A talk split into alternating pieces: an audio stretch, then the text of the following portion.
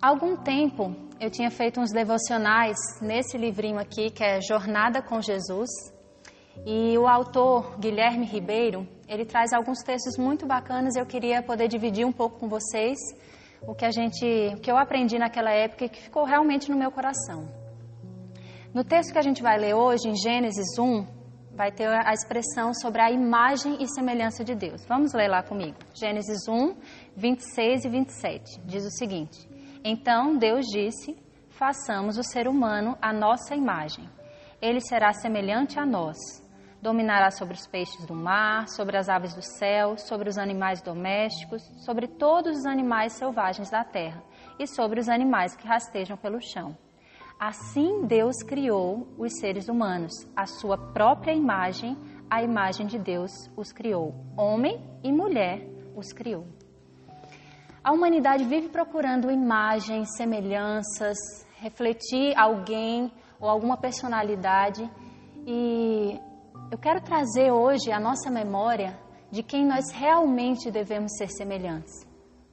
A Bíblia fala, como a gente leu, que Deus nos criou a sua própria imagem. Mas parece meio ousado, né? A gente dizer que a gente é a imagem de Deus, um Deus tão bom, perfeito, bondoso, misericordioso, coisa que nós não somos, nós falhamos quanto a isso.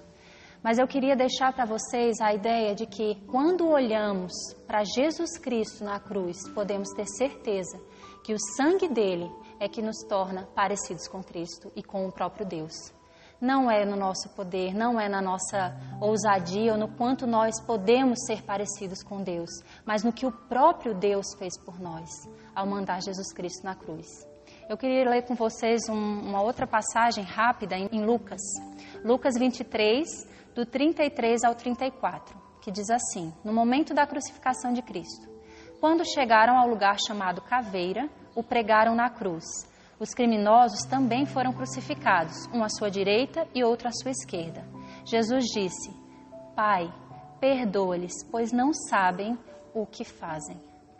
Nós não sabemos o que fazemos. Nós precisamos ter uma imagem perfeita para seguir.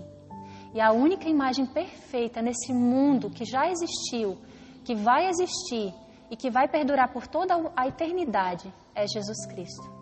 Aquele quem devemos olhar, nos espelhar e seguir o seu exemplo. Isso significa que se nós enxergarmos ao próprio Deus, estaremos vendo Jesus. E vice-versa, se olharmos para Jesus, estaremos vendo o próprio Deus e nos assemelharmos a Ele vai se tornar possível, porque Ele fez isso por nós.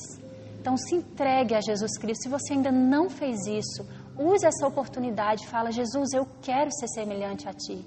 E para isso eu preciso entender que a minha imagem não parece em nada com o Senhor, porque ela foi manchada pelo pecado. Mas eu quero ser semelhante a Jesus. Eu quero passar esse exemplo para outros.